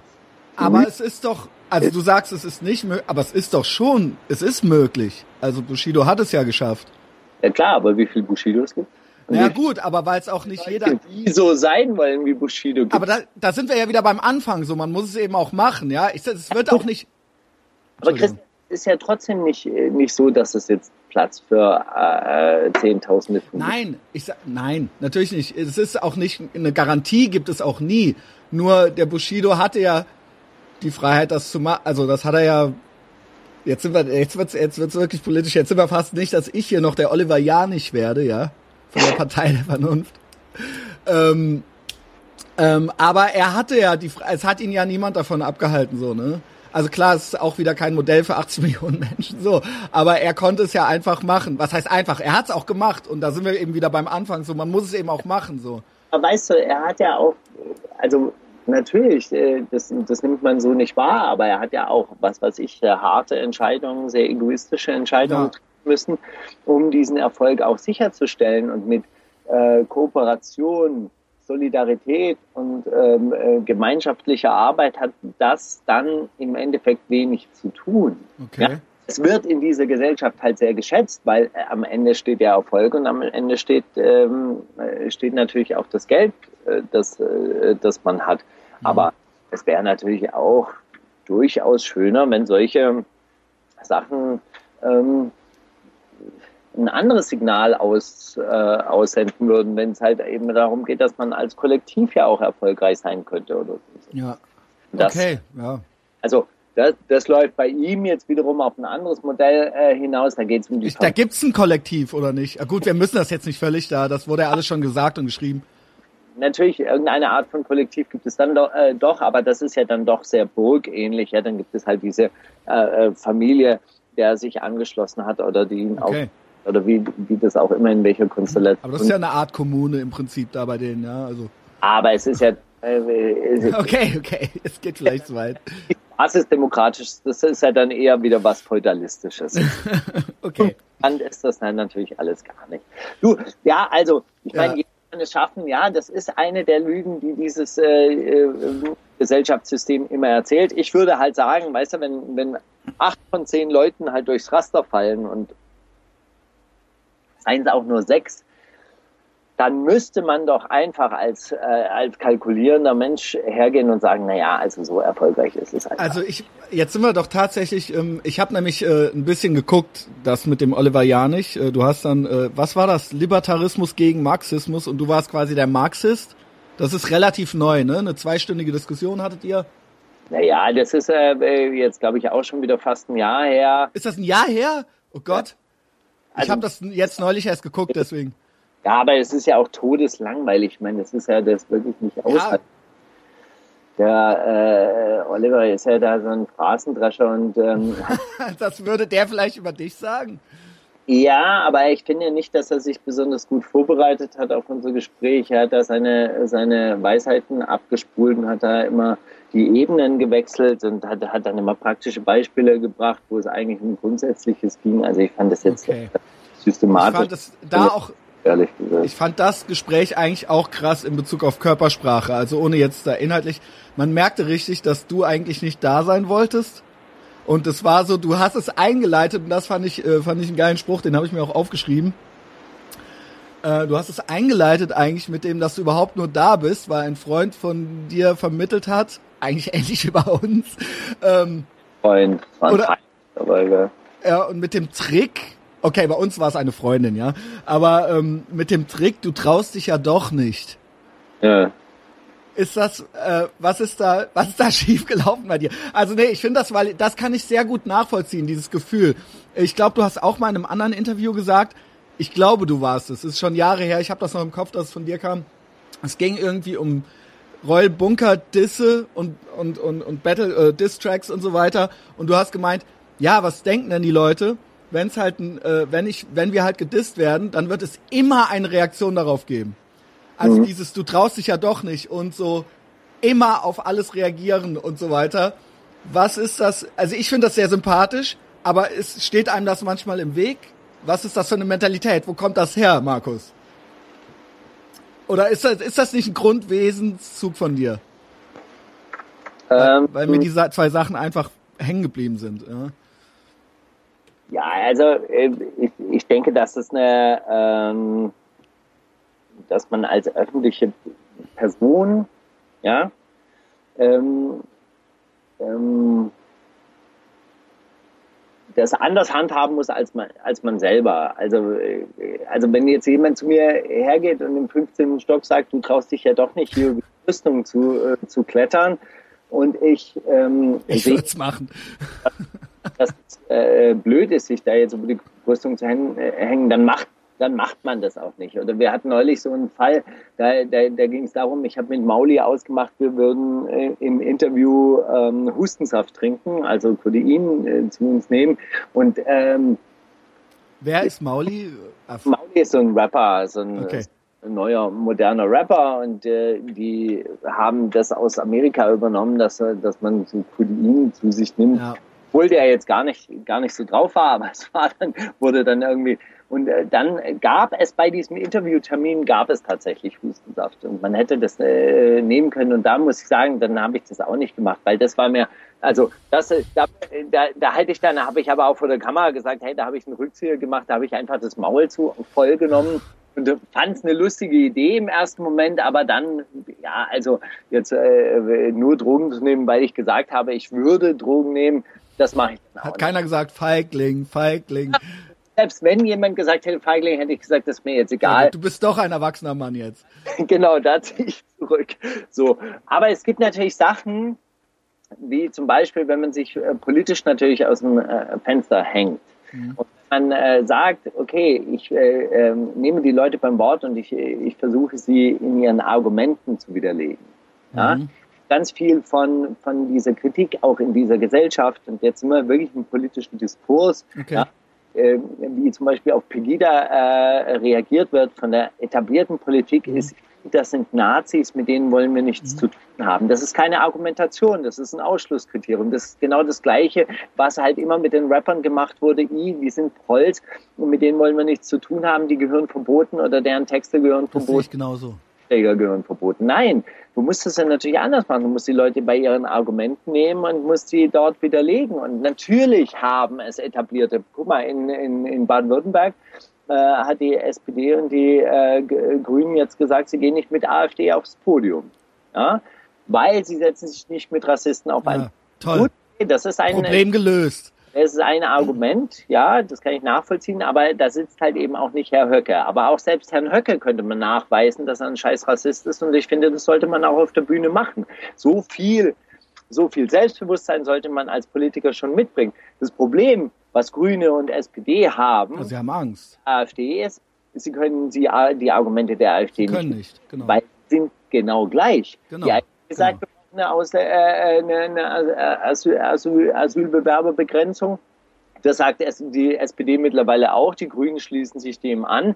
Und dann, äh, dann, dann haben die, dann sind die eigentlich argumentativ, sind die genau auf derselben Ebene. Deshalb ist die Alternative für Deutschland auch keine Alternative, sondern ein riesen Scheißhaufen, der genau dasselbe macht wie die anderen auch. Aber das müsste man halt eben genau erklären, das müsste man argumentativ klären und das ist das, was die nicht können. Und da sind wir wieder bei demselben Punkt, ja, dann, also äh, das ist feige.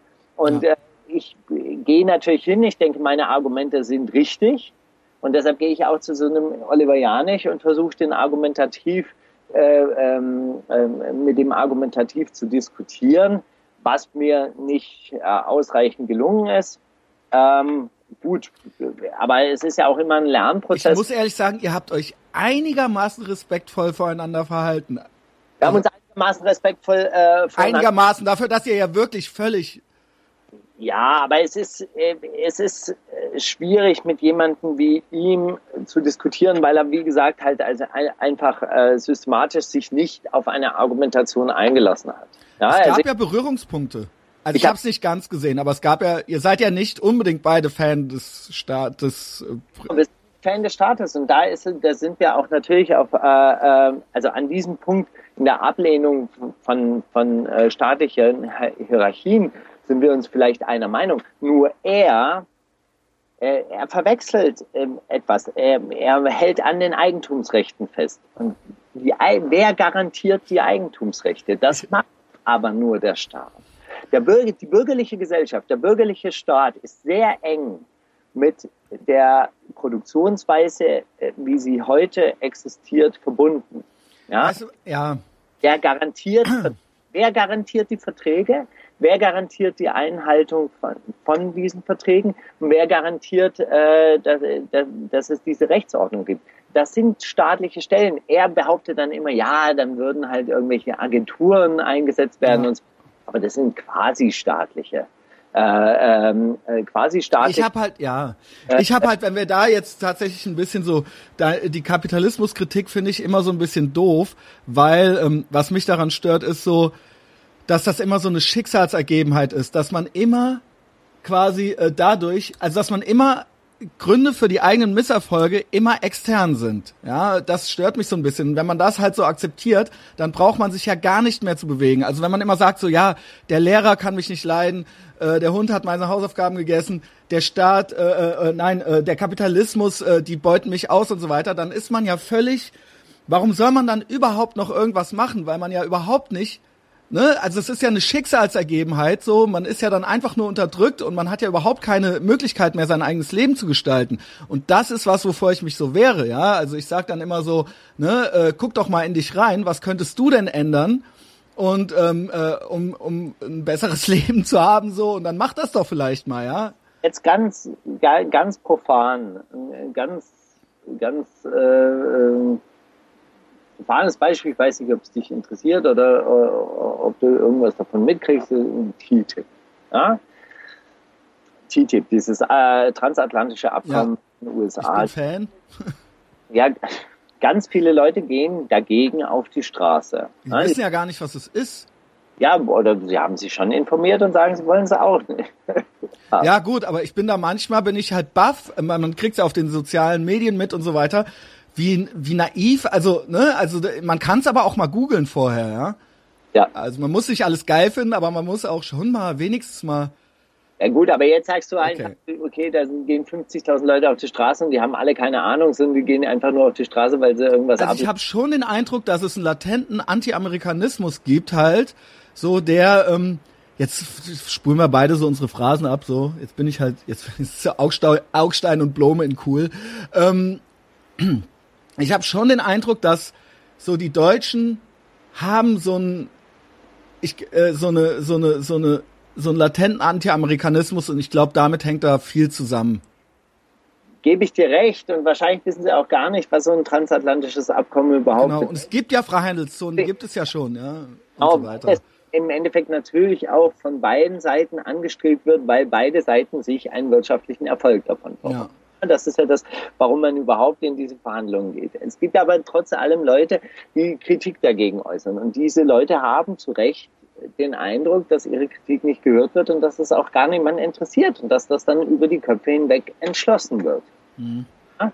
Und ich, ich finde, da ist es mit der Selbstbestimmung, mit dem, mit dem was du sagst, ähm, dass jeder für sich etwas ändern kann, das stimmt einfach, einfach nicht. Es gibt ganz viele Rahmenbedingungen, die dir vorgegeben sind. Ja, vom Staat. Und, und, guck mal, die Leute, die jetzt zu uns kommen als Geflüchtete, ja. die nehmen dieses Versprechen des Kapitalismus, jeder ist seines Glückes Schmied, ernst. Die nehmen den Audi-Werbespruch, warte, die nehmen den Audi-Werbespruch Grenzen überwinden ernst. Ja, das Problem ist ja, dass der Staat denen nicht alles erlaubt. Der Staat verbietet ihnen ja quasi, sich hier zu entfalten, wie sie möchten.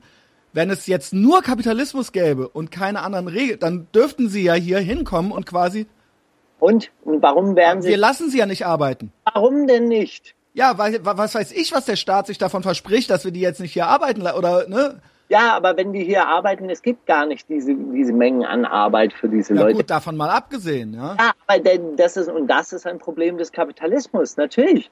Ist es ein Problem des Kapitalismus, es ist ein Problem unserer Produktionsweise, dass wir einen wahnsinnigen Reichtum an Gütern produzieren und gleichzeitig aber das mit immer weniger Arbeit äh, herstellen das aber kein Glück für die Menschen ist. Das ist das Problem. Das ist ja ein Unglück für die Menschen, wenn sie entlassen werden. Warum ist das? Das ist doch total bescheuert. Das müsste eigentlich schön sein. Genau. Nein, im Kapitalismus ist es aber nicht schön, weil Arbeit der einzige, äh, äh, äh, die einzige Reichtumsquelle ist. Ja gut, aber äh, okay. aber so ist das ja schon seit der Steinzeit. Also ich meine, das ist nicht. Nein, das ist oh, genau. Das ist doch genau der der Fehler. Guck mal, in der Steinzeit. Aber der Austausch von Waren und Gütern und Dienstleistungen, das war doch schon immer so, oder nicht? Also du musst dann irgendwas machen, weil du irgendwas haben ah, willst. Ja, die Leute haben trotzdem so viel hergestellt, wie gebraucht wurde. Niemand kam in der Steinzeit auf die Idee, irgendwie 100 Basskörbe herzustellen, wenn fünf gebraucht wird. Aber okay, du musst es ja nicht machen. Um dann eine Werbeagentur einzustellen und zu sagen, wie verkauft man die Scheiße am besten. Ja. Ach Quatsch fünf Basskörbe gebraucht, dann wurden fünf Basskörbe hergestellt. Und wenn das andere Dorf irgendwie nochmal zehn Basskörbe gebraucht hat, dann hat man das hergestellt. Okay, aber aber das, das ist Widersinn unserer, unserer kapitalistischen Produktionsweise. Aber Markus, ich will mir vielleicht auch schöne Schallplatten kaufen und so weiter. Und ja, du willst vielleicht. Dafür, dafür akzeptiert man dann, dass zwei Drittel der Menschheit im Dreck lebt? Nein. Nur die, der Menschheit jetzt in Deutschland oder weltweit? Weltweit. Na gut, die müssen, das müssen die ja mit ihren Scheißregimen klären. Hey, äh, ähm, Oder? Ja, da glaube ich, dass du, dass du äh, unsere Rolle in diesem weltweiten Game unterschätzt. Und da, da glaube ich auch, dass du die Rolle des, äh, der, der kapitalistischen Produktionsweise unterschätzt. Also wirklich, guck mal, in, ich war in Kenia, mhm. ja, und ähm, äh, war dort mit Viva Con Agua und es ist eine ganz großartige Sache, dass diese Leute irgendwie dort Brunnen bauen und so weiter und so fort. Trotzdem kostet das Wasser dort 20 Liter kosten 12 Cent. So, mhm bist du als ein kenianischer Landarbeiter, ich weiß nicht, von was leben diese Leute dort, die haben halt über Jahrhunderte lang Viehzucht gemacht, dann wurde irgendwann mal eine Landreform be beschlossen, jetzt gehört das Land irgendjemandem, also müssen sie dafür bezahlen oder sonst irgendwas. Also sie können von Subsistenzwirtschaft nicht mehr leben, das heißt, der Kapitalismus ist auf irgendeine Art und Weise angekommen, aber dort gibt es keine VW-Firmen oder sonst irgendwas, wo man arbeiten gehen könnte. So, jetzt erklär mir mal, wie eine äh, kenianische äh, Bäuerin an 12 Cent rankommen soll. Und wenn es auch so wenig ist, wie kommt man an dieses wenige Geld ran? Mhm. Ja, dann geht man in die Stadt, schickt eins, zwei Kinder in die Stadt, die können sich dort prostituieren oder können versuchen, irgendwas zu machen. Oder im Zweifelsfall gehen die halt nach Europa und versuchen, dort an Geld ranzukommen. Okay, ähm, ich bin da jetzt mit Kenia muss ich gestehen, nicht so ganz im Bild. Das klingt alles völlig ja. fürchterlich. Das ist aber jetzt schon nicht mit äh, uns hier so zu vergleichen. dieser, dieser Welt sind so organisiert. Naja, also da ist ja offensichtlich, äh, gibt es so einige Länder, in denen irgendwas schiefgelaufen ist, ja. Das äh, weiß ich nicht, ob das ausschließlich dem Kapitalismus anzuhaften ist, dass Kenia äh, ein Schrottland ist. Das ist auch dem Kolonialismus anzuhaften, das ist allen möglichen Entwicklungen anzuhaften. Ja. Ich meine, ganz viele Länder in dieser Weltregion leben vom Rohstoffhandel. Mhm. Also Erdöl, äh, Bodenschätze. Und bei diesen Rohstoffen, das ist ja keine kapitalistische Produktionsweise, wo man irgendwie äh, Arbeiter reinschickt und die, äh, äh und die dann äh, ausbeuten kann und daraus einen Gewinn erschöpfen kann, sondern da geht es einfach um die Kontrolle der Bodenschätze. Das hat immer auch was damit zu tun, wer die Waffen in der Hand hat und wer die Gewalt hat, diese Bodenschätze zu sichern. Also, Deshalb sind diese Konflikte dort auch so wahnsinnig aggressiv. Ja, also Afrika ist natürlich wirklich, äh, da muss ich sagen, das ist ja wirklich ein Sonderfall, ähm, wo Hä? man Südamerika ist genauso. Äh, äh, ja, Afrika geht's aber wirklich noch viel schlechter als Südamerika. Also ich habe äh, wirklich, äh, man hört ja, dass Südamerika so ein bisschen auf dem aufsteigenden Ast ist und in Afrika, da tut sich ja wirklich gar nichts. Ja, Da äh, war es ja irgendwie in den 70er Jahren, gab's ja die Diskussion, ähm, dass ähm, Afrika, weil es da so viele Bodenschätze und alles Mögliche gibt, äh, dass die irgendwann äh, ähm, es auf die Reihe kriegen und äh, China war so ein bisschen das Sorgenkind der Welt und dass sich das jetzt irgendwie 30, äh, 40 Jahre später genau umgekehrt entwickelt hat, äh, ist dann irgendwie für diese Leute, die das damals prognostiziert haben, eine totale Überraschung. Also ja, keine Ahnung, was ich damit jetzt sagen wollte. Aber Afrika ist wirklich, Afrika ist wirklich ganz schlimm und ganz schrecklich in weiten Teilen, ja. Also das ist in der Tat so. Äh, da würden mir andere Leute auch widersprechen. Afrika ist auch sehr dynamisch und ganz toll. Und, ja, ähm, aber du weißt doch, was ich meine. Also auch Länder wie Liberia und so weiter. Und äh, ich meine, man muss, äh, keine Ahnung, Filme von Hotel Ruanda bis äh, Blood Diamond, äh, das ist ja alles, äh, da packt man sich ja nur noch an den Kopf, ja. Ähm, wie die da miteinander umgehen auch, untereinander, ja. Überreste, klar kannst du sagen, natürlich kriegt das alles auf die Reihe und so weiter, aber dann kommt zum Beispiel ein Typ wie kann man auch verhalten, was man will, aber Thomas Sankara, ja, und dann bringt ihn aber äh, die Nachbarregierung mit Hilfe des französischen Geheimdienstes um. Und da sind wir schon sehr mitverantwortlich. Ja, das, das ist aber schon auch dann wieder der Staat. Also zum Beispiel, wenn wir jetzt Hey, Christian, es geht doch um die Interessen, äh, äh, es geht doch um die Interessenvertretung. Der Staat macht doch jetzt nicht irgendetwas nur, weil er ein Staat ist, sondern die ja, machen. Okay, sagen wir es mal so dadurch, dass sie sagen, hey, unsere französischen Banken wollen von diesen afrikanischen Ländern äh, ihr Geld zurück. Und wenn da einer auftritt und, und einfach mal alle afrikanischen Länder davon überzeugen will, diese Schulden nicht mehr zu bezahlen, dann muss der weg. Und dann ist er auch weg. Mhm. Also äh, das ist doch, das ist doch jetzt, äh, das ist doch, also das gehört doch zusammen. Ähm, ja. Dein Bild ist eingefroren. Äh, warte, dann mache ich's mal. Ich bin, ich bin noch da. Dann mache ich es jetzt nochmal an und aus, die Kamera. Jetzt. Da bin ich wieder. Ja. Ich will doch, dass du mich, dass du mein trauriges Gesicht siehst. Ähm, äh, ja, also genau, wo, wo könnte man da jetzt äh, weiter anknüpfen? Also zum Beispiel, wenn man dann vielleicht nochmal so den Bogen so ein bisschen zurückspannt zu dieser ganzen Syrien- und äh, Flüchtlingskrise, da muss ja irgendwie dann auch sagen, dass dann zum Beispiel dann ja, wenn ich es richtig verstanden habe, ja auch schon wieder so äh, doofes staatliches Interesse war von uns. Anscheinend wurden ja irgendwie Waffen nach Saudi-Arabien verkauft. Und ähm, das hat das irgendwie alles mit begünstigt, ja. Diese, äh, diese äh, ganze Geschichte und diese, was dann in dieser Region passiert ist. Und da muss ich auch wieder sagen, was macht der Staat sowas? Ja, warum warum, also ne, also hier gibt's halt Rekordsteuereinnahmen oder sowas, warum haben wir es irgendwie noch nötig, da irgendwie Waffen hinzuverkaufen oder so, ja, und was machen wir mit diesem Geld? Ist ja klar, dass dann irgendwie eine Angela Merkel irgendwie ein schlechtes Gewissen hat und ähm, dass dann irgendwie auf der anderen Seite wiederum so drauf reagiert werden muss, ja, und äh, jetzt haben wir halt die Salami, ja, keine Ahnung. Ähm, und das finde ich halt irgendwie, äh, das ist dann, das ist ja schon dann so ein reines Staatsverschulden würde ich sagen. Das hat ja mit dir und mir nichts zu tun. Oder? Guck mal, also. Oh weia, der seufzt und ächzt schon. Also ich will, will mich jetzt an dieser, äh, an, an, an so geopolitischen ähm, äh, Diskussionen halte ich mich jetzt aber so ein bisschen zu. Jetzt bist du eingefroren. Oh nein.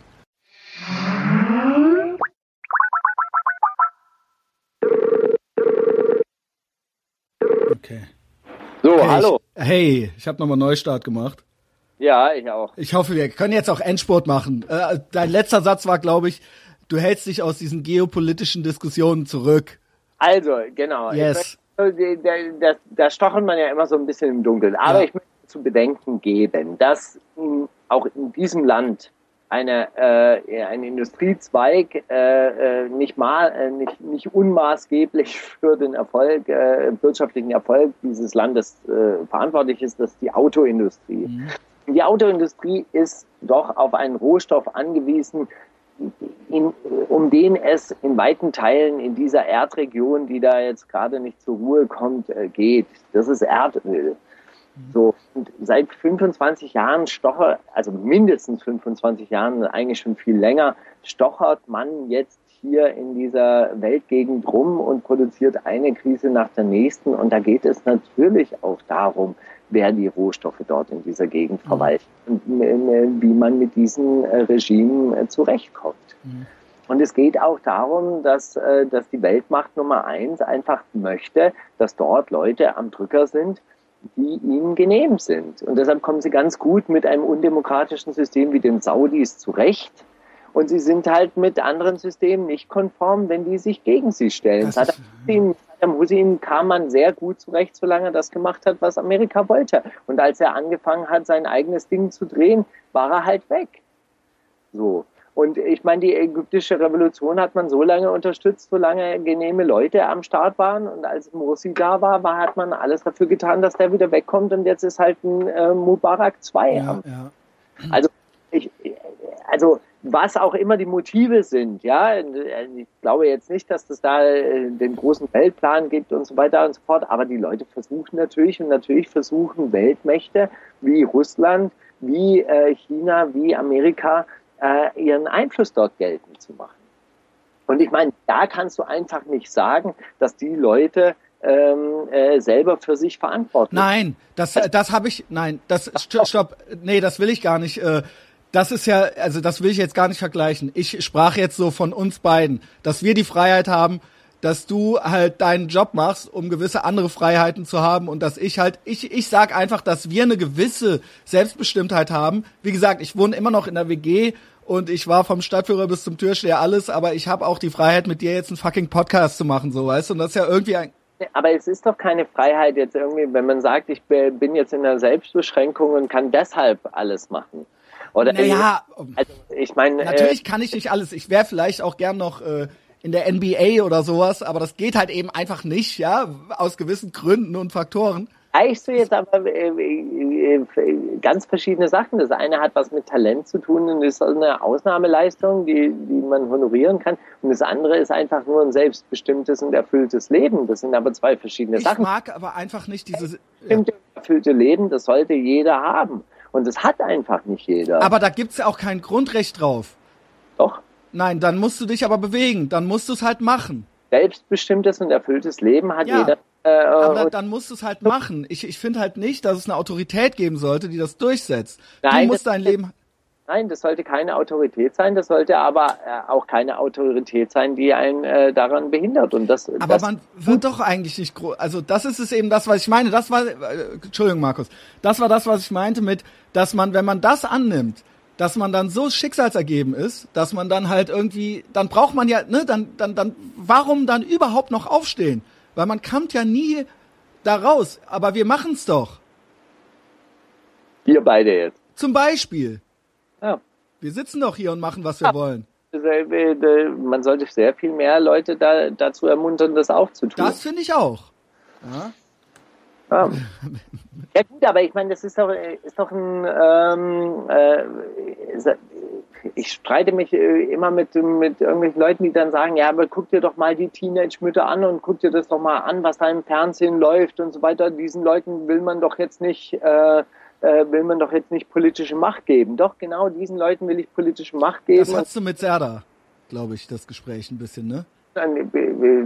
Das kann sein. Ne? Ich führe so viele Gespräche und so weiter. Natürlich muss man, muss man allen Leuten politische Macht geben und natürlich muss man allen Leuten auch die äh, Macht geben, mitzubestimmen. Und das ist einfach äh, das, das wird natürlich immer weniger und die Leute äh, ergreifen natürlich auch immer weniger Eigeninitiative, je mehr sie feststellen, dass es ja sowieso nichts bringt.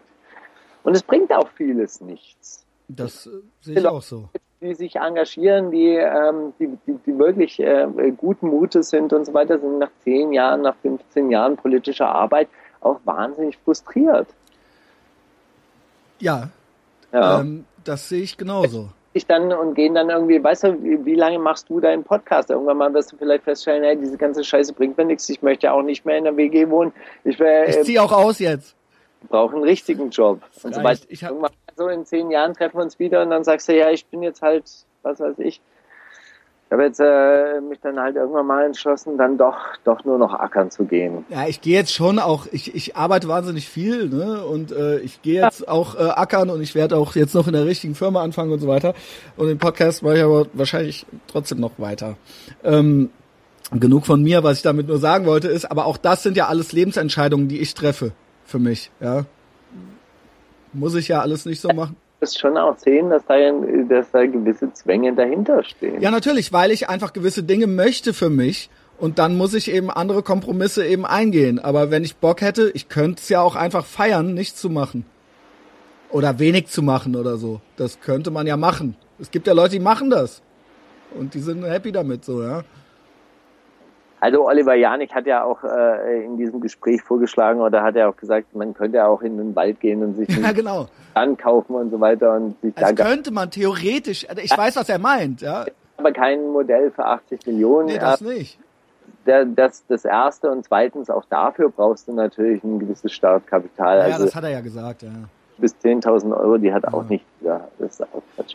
Okay. Aber egal. Gut. Ich wollte eigentlich eher, was mich vielleicht dann noch zum Ende hin interessiert, ich, ich will dich auch nicht unendlich lange quälen hier. Ähm, wo kommt das, was, also weil ursprünglich war es ja mehr ein bisschen das Musikding und jetzt ist alles so ein bisschen politisch und journalistisch geworden oder eben beides gleichzeitig. Wahrscheinlich war das alles schon immer in dir drin, ja, das kam jetzt irgendwie nicht auf einmal, aber warum ist das was glaubst du, wo das herkommt, dass das bei dir so eine, dass das jetzt so, also du bist ja wirklich, wenn ich auf Facebook gucke, du bist auf Demos, du ähm, machst und tust und äh, das ist ja wirklich äh, irgendwie so ein Haupt, Hauptthema bei dir so.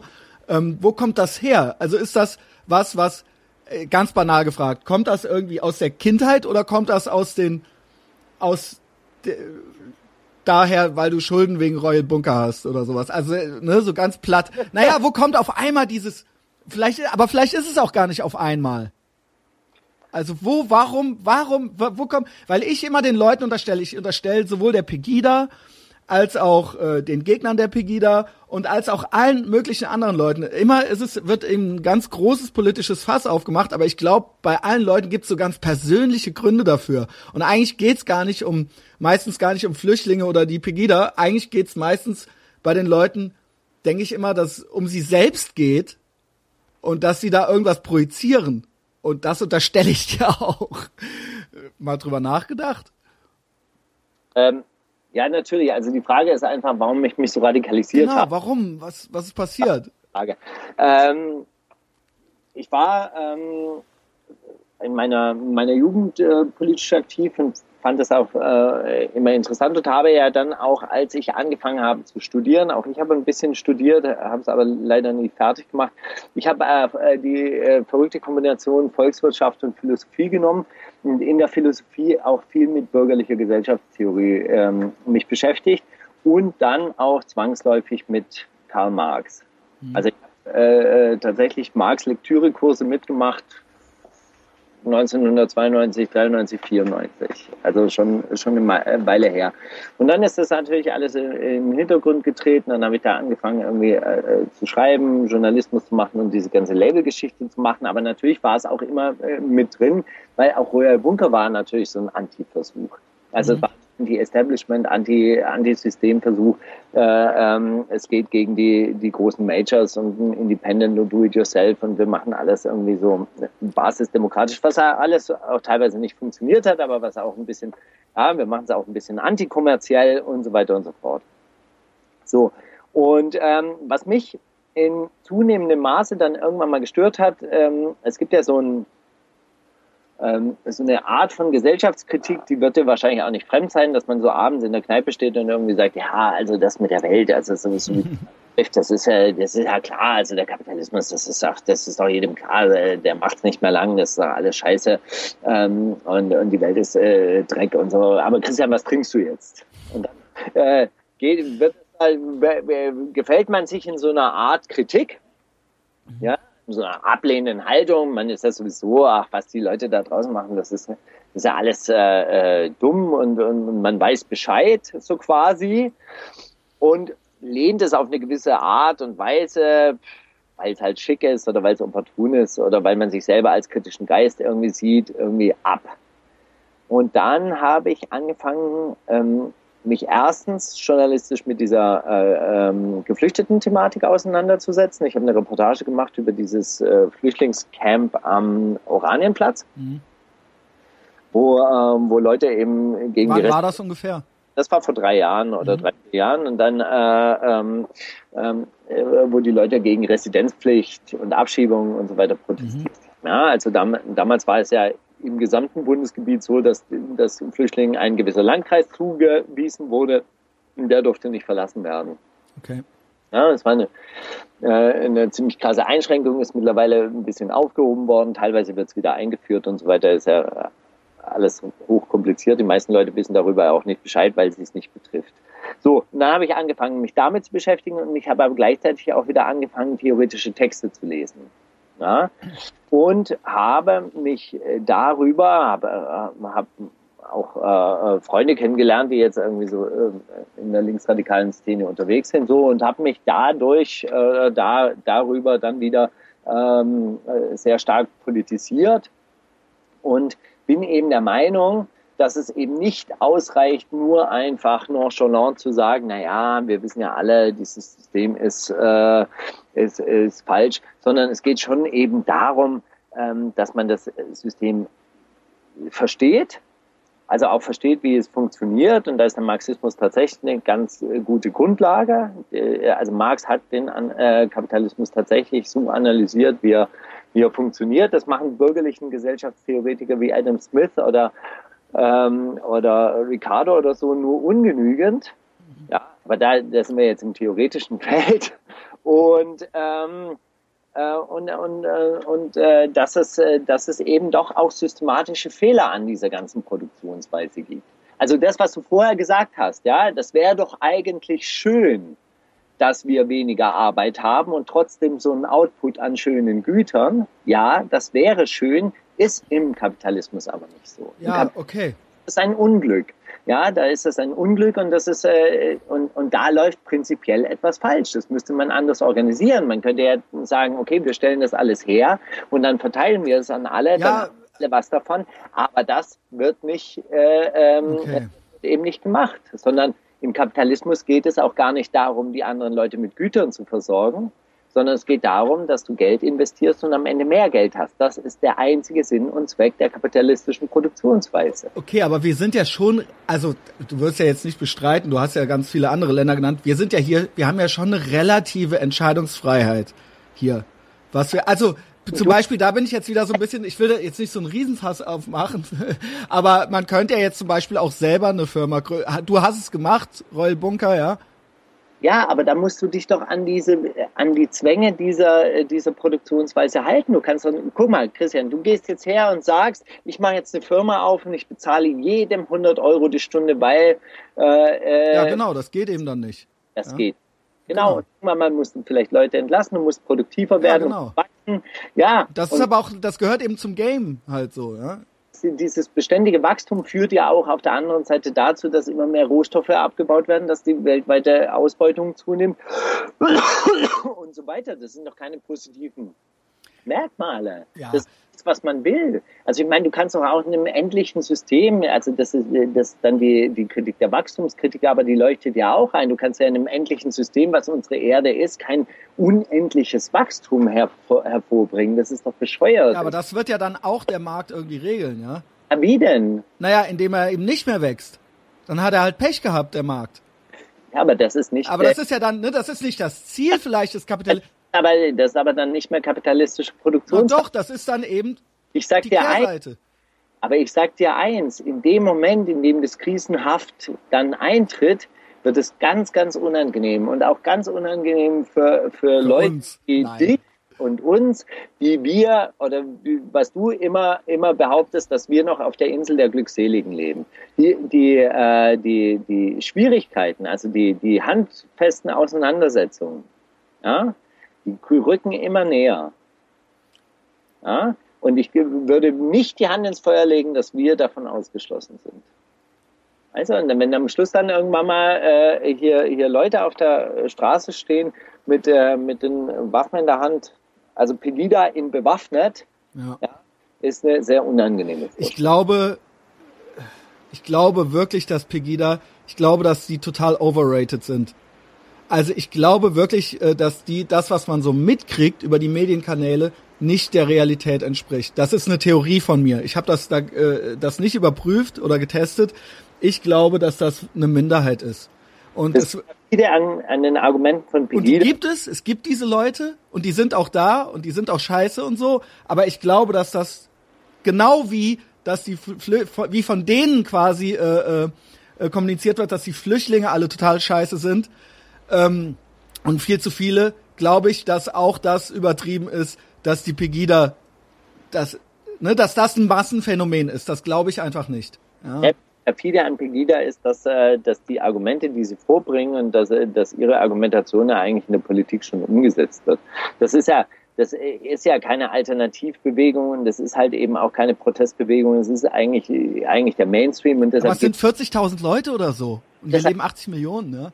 Aber die Politik dieser oder die, die Ideen dieser 40.000 Leute, die werden in der realen Politik tatsächlich auch umgesetzt. Also ich meine im Endeffekt, es wird jetzt behauptet, die Grenzen seien offen und alles und so weiter. Das stimmt ja äh, gar nicht. Es wird äh, massiv daran gearbeitet, die Grenzen dicht zu machen. Es werden massiv äh, Staaten unterstützt, die jetzt auch gar nicht so wahnsinnig rechtsstaatlich sind, wie man immer das gerne möchte. Türkei. Türkei, also ich meine, da, da wird ein, aggressiver Krieg gegen die kurdische Bevölkerung. Ja, ja genau. Das ist wirklich krass, ja. Ja, und die werden dann unterstützt. Hauptsache die, äh, die Geflüchteten bleiben dann. Ja, auch, ja gut, Türkei ist ja nochmal ein ganzes Thema für sich, ja, da kann man ja, kann man wirklich einen eigenen Podcast drüber machen. Ey, Markus, äh, ich glaube, ich entlasse dich mal, oder? Also, mein, mir, mir macht es, äh, mir macht es Spaß. Das mir auch. So, äh, Christian, nur, das, das, das Problem äh, an der Sache ist, wir werden das hier wahrscheinlich jetzt nicht äh, zur Gänze lösen können. Ich habe genau. so dargestellt. Du wolltest eigentlich das wissen, warum ist Genau, wo kommt das her? Gerade wichtig. Ähm, na, ich denke schon, dass es einer äh, fundamentalen äh, Veränderung bedarf. Und äh, äh, wenn du mich jetzt ganz persönlich fragst, warum man sich auf so einen Kampf einlässt, nun gut, ich, ich mag ähm, ich mag den Kampf aus einer scheinbar äh, aus, mhm. Situation heraus. Ja? Gut. Also, wirklich zu sagen, okay, meine Gegner sind Andreas Scheuer, Generalsekretär von der CSU, zu Guttenberg und Wolfgang Schäuble. Das sind meine Gegner, die wissen Och, Als hätten die nicht schon genug mitmachen müssen im Leben. Ja, der Schäuble sitzt im Rollstuhl, der, der Gutenberg und so weiter. Und jetzt kommt auch noch der Markus Steiger um die Ecke, ja. Die wissen das noch gar nicht. Genauso wie Jan, Jan Böhmermann mein Gegner ist und der das noch nicht weiß. Der wird's noch erfahren hier. Erstmal, der kennt mich ja noch gar nicht, ja. Wer weiß, vielleicht spielt ihm ja, also zu Recht kennt er mich nicht, oh. aber vielleicht spielt ihm ja einer mal was vor. Und auf jeden Fall äh, äh, ist das vielleicht dann der, der, äh, der äh, persönliche psychologische äh, Antrieb. Das äh, macht mir Spaß und jetzt so Demos und diese ganzen Geschichten, das sind ja einfach nur Methoden, die man ausprobieren muss. Ich halte jetzt nicht, also ich glaube jetzt nicht an den wahnsinnigen äh, Übererfolg einer Demonstration. Auf der anderen Seite ist es ganz, ganz gut auch zu wissen, dass es andere Leute gibt, die ähm, ähnliche Gedanken haben und so weiter. Aber das sind ja Sachen, die muss man ausprobieren, muss man, äh, die muss man prüfen, dann muss man sie verwerfen und dann äh, gestaltet sich ja irgendwann mal so eine politische Aktionsform daraus, die man vielleicht für, für erfolgsversprechend halten kann. Ja, das ist ja, ist ja, ist ja so ein bisschen, man muss die verschiedenen Werkzeuge ja auch ausprobieren, was geht. Und was Natürlich. Und das ist ja auch völlig legitim, das alles zu machen. Ich habe mich einfach nur ne, wo kommt das jetzt nochmal her? Weil es einfach auffälliger ist bei dir als vor zehn Jahren. Aber das ist vielleicht auch ganz normale Entwicklung, weil eben der Bunker nicht mehr da ist. Ich weiß es nicht. Ja, ja sicher ist eine, äh, ja gut, eine, eine Und jetzt machst du eben was. Ich aber. Ja. Markus, es hat mir sehr viel Spaß gemacht. Ich hoffe, es hat dir wenigstens auch ein bisschen Spaß gemacht. Ähm, Spaß gemacht. in diesem Sinne möchte ich doch alle Leute, die bis jetzt zugehört haben, bitten, ähm, uns weiter zu empfehlen und das vielleicht auf Facebook zu liken oder einen kleinen Kommentar zu schreiben, weil es ist absolut do-it-yourself. Es gibt kein Marketingbudget, kein gar nichts. Das ist das Einzige, wie wir gehört und gesehen werden können, ist dieses bescheuerte Facebook-Profil und das ist umsonst. Und der Podcast ist auch umsonst. Man kann ihn umsonst auf iTunes abonnieren. Jeden verdammten Donnerstag kommt eine neue Folge. Auch diese hier wird äh, äh, donnerstags morgens hochgeladen. Ähm, ja, äh, war noch irgendwas? Keine Ahnung. Vielen Dank fürs Mitmachen und äh, bis nächste Woche und bis bald, Markus. Ja? Tschüss. Tschüss.